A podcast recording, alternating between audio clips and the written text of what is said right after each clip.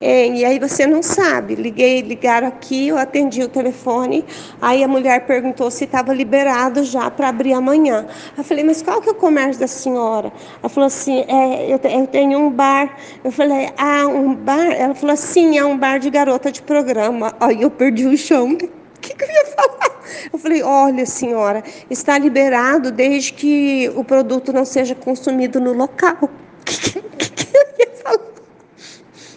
Leva a puta para casa.